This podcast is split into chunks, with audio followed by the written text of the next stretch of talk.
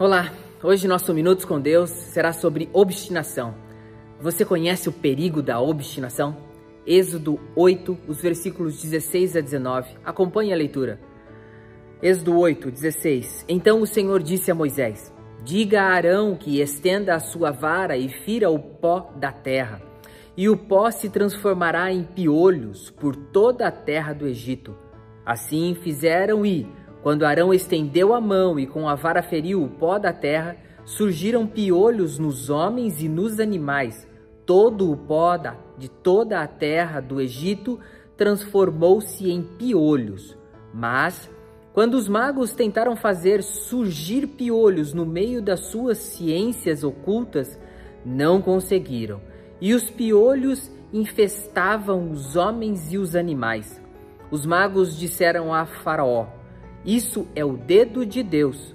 Mas o coração do Faraó permaneceu endurecido e ele não quis ouvi-los conforme o Senhor tinha dito.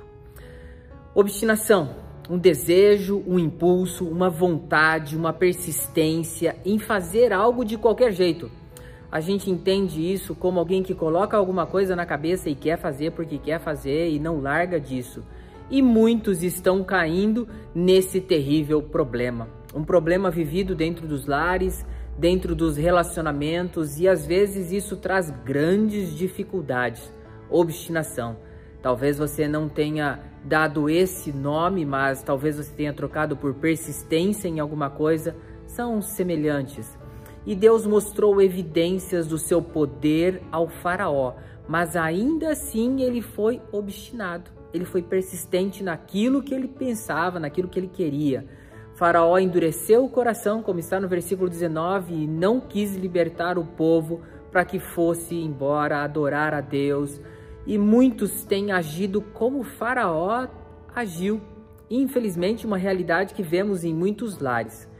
Alguém que age de forma obstinada torna-se alguém difícil de lidar, alguém é, duro e às vezes não vemos saídas do que fazer em alguém que quer porque quer porque quer e cedemos e aguardamos então uma ali na frente uma trombada.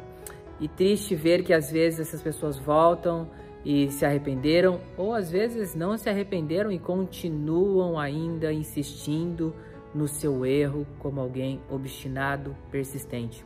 Provérbios 29, 1 nos diz: quem insiste no erro depois de muita repreensão será destruído sem aviso e irremediavelmente.